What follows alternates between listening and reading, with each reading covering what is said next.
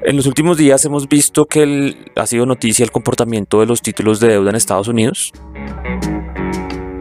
Lo importante aquí viene a ser un poco el tema de tasas Banrep e inflación.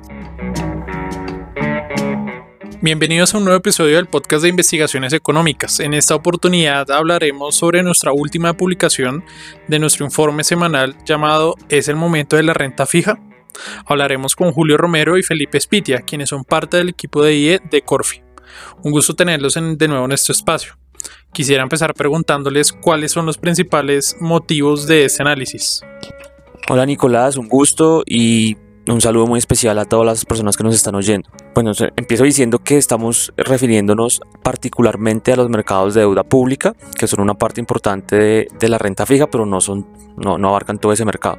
En los últimos días hemos visto que ha sido noticia el comportamiento de los títulos de deuda en Estados Unidos, los bonos del Tesoro estadounidense, debido a que se están negociando a unas tasas de interés altas que reflejan la particular coyuntura que atraviesa la economía estadounidense. En particular, la tasa del Tesoro a 10 años superó recientemente el 5% de forma muy breve, pero de todas formas pues, lo superó y pues permanece en niveles eh, cercanos al, al 5% que no se veían desde el 2007. Todo esto ha sido resultado de la postura de tasas altas por más tiempo, el higher for longer, que ha eh, adoptado la Reserva Federal desde hace un año y medio también de la perspectiva de que la inflación está persistiendo por encima del objetivo de política monetaria y también de señales de que la situación fiscal en Estados Unidos viene teniendo un deterioro. Eso pues ha configurado un escenario que impulsó las tasas de los tesoros eh, al alza. Lo que pasa en Estados Unidos, en este mercado en particular, pues tiene efectos sobre el resto del mundo, sobre los mercados de deuda pública en el resto del mundo. En Colombia,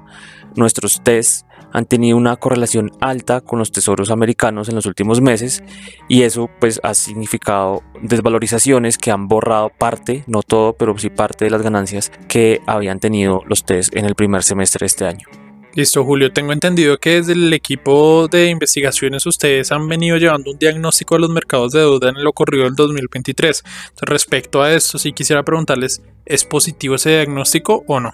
Hola Nicolás, bueno, em, yo tendría que decirle que tendríamos que partir un poco el año y hay dos caras en este 2023.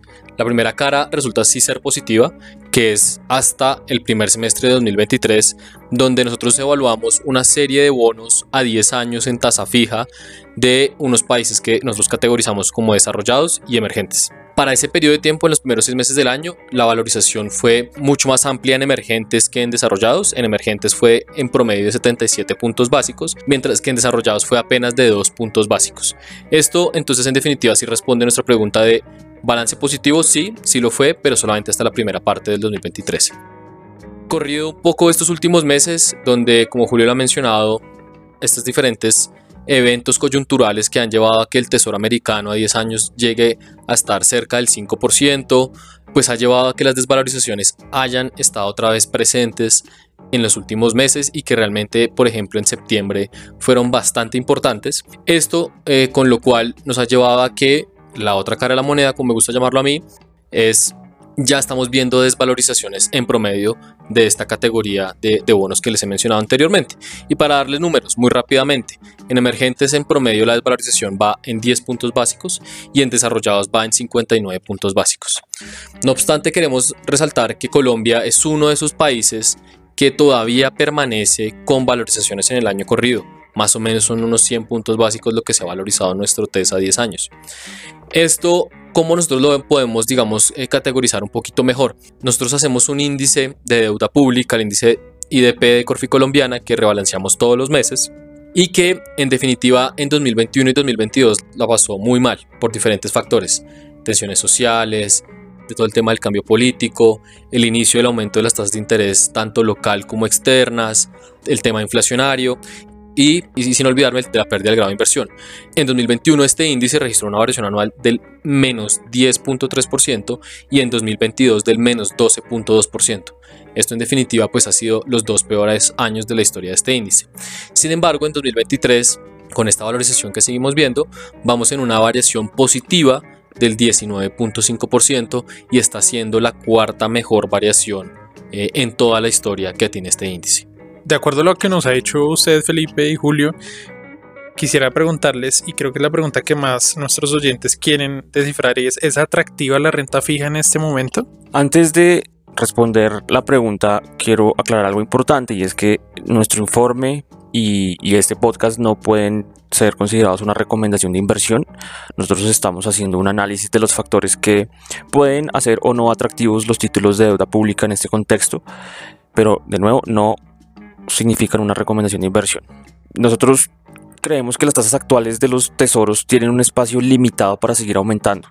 Es decir, sí creemos que estamos cerca de los niveles máximos eh, en cuanto a la tasa de los tesoros.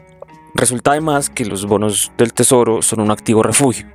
Es decir, en caso de una crisis fuerte, una recesión o un aterrizaje forzoso de la economía estadounidense, lo más probable es que la demanda por estos activos sea muy alta y permita valorizaciones importantes en los tesoros. Resulta también que los riesgos en este momento para la economía mundial, pues si le hacen ver a uno que un activo refugio como los tesoros con estas rentabilidades altas puede ser una opción muy interesante para estar invertido ante, de nuevo, los riesgos que, que se ven sobre la economía global. Bueno, como Julio lo acaba de mencionar, pues eh, nosotros hemos enumerado una lista de eventos que son bastante importantes a tener en cuenta para tomar, digamos, este tipo de decisiones. Y la primera de ellas es poder identificar que ya realmente la Fed eh, ha terminado ese ciclo de endurecimiento monetario eh, y que se lo comunique muy claramente al mercado. Un, un segundo punto es un, un, un, hecho basado en dos escenarios que nosotros hemos planteado inclusive desde nuestro último informe de perspectivas económicas 2024 en el cual estamos previendo dos escenarios. Uno que es el de higher for longer, que esto significa tasas más altas por un periodo más prolongado y que depende mucho de la Fed y lo cual pues llevaría a que en definitiva pues las tasas que estamos viendo actualmente ya están llegando a su límite y que posiblemente a la expectativa de la bajada de tasas Fed el próximo año puedan existir las valorizaciones. Pero otro escenario es un escenario de una recesión en Estados Unidos. Es difícil de medir, y saber el impacto que esto pueda traer. Pero esto en definitiva es un escenario de aversión al riesgo y que nuestros TES activos, a pesar de que sean renta fija, siguen siendo activos que tienen una aversión al riesgo bastante importante y que se podrían ver afectadas en, en su momento. Entonces con lo cual es necesario poder determinar esos, esos dos escenarios cuál va a ser el que se materializa en 2024. Y desde el lado local, lo importante aquí viene a ser un poco el tema de tasas Banrep e inflación, que eh, los mercados están viendo posiblemente el Banco de la República va a tener que ser un poco más conservador en su senda de reducción de tasas y que pues esto va a estar muy atado a los resultados que vayamos obteniendo acerca de la inflación en los próximos meses y principalmente también en la primera parte del 2024. Entonces con eso yo quisiera preguntarle ahora a Julio eh, cuáles son esos números que son bastante importantes desde el lado macro para, para los activos de renta fija en Colombia. Por un lado tenemos el contexto de tasas de interés eh, del, del, Banco de la República, usted ya lo estaba mencionando, la coyuntura inflacionaria eh, en nuestro país ha, parece, parece estar postergando la posibilidad de, de, que empiecen los recortes en la tasa de política monetaria. Eh, en nuestro país la inflación viene cediendo, pero a un ritmo más lento del que se preveía y también más lento que en otros países de la región. Eh, actualmente tenemos una inflación en 11%, la de septiembre ha bajado algo más de 200 básicos, pero pues todavía está muy lejos de los niveles a los que el Banco de la República quiere tener la inflación y también muy por encima de los niveles que se ven en países de la región como Chile, Perú, Brasil, en donde los bancos centrales ya empezaron el ciclo de recortes. Por otro lado, pues entonces esto nos, nos hace pensar que el Banco Central está en una encrucijada. Como les digo, la inflación está alta y cediendo más lento, pero la economía está teniendo un desempeño bastante preocupante. Se espera, o nosotros en Corfi estamos esperando crecimientos de 1,2% y 1,3% en el 2023 y en el 2024, crecimientos pues bastante bajos, que muestran una demanda débil, un consumo también que viene resentido por el contexto de tasas de interés altas, caídas de dos dígitos en las ventas de vehículos, en las ventas de bienes durables, en las ventas de vivienda. Para el banco sí es una encrucijada difícil, pero en el balance es muy probable que a finales de este año, máximo comienzos del próximo, eh, empiece un ciclo de recorte de tasas de política monetaria. Eso va a permitir que la parte corta de la curva de los test pues, se, se valorice más que la parte larga lo cual pues nos llevaría a un empinamiento de la curva o un bull steepening. Por otro lado pues están los temas fiscales, probablemente la situación fiscal del país que ya se viene reflejando en las primas de riesgo eh, que están más altas que en países eh, con una calificación similar o incluso peor, pues se reflejen en pronunciamientos de alguna de las agencias de calificación soberana. Puede que al menos una agencia eh, se pronuncie llevando a negativo el outlook de, la calificación soberana de Colombia. Al final, pues eso, eso puede generar una presión más sobre la parte larga, sobre los nodos largos de la curva de los test. Bueno, muchas gracias Julio y Felipe y a nuestra audiencia por acompañarnos el día de hoy. Esperamos que este podcast haya sido de su utilidad y los esperamos en un próximo episodio del equipo de análisis de investigaciones económicas. Recuerden suscribirse a nuestro canal y seguirnos en Instagram, Facebook, LinkedIn y X como arroba Corfi Colombiana.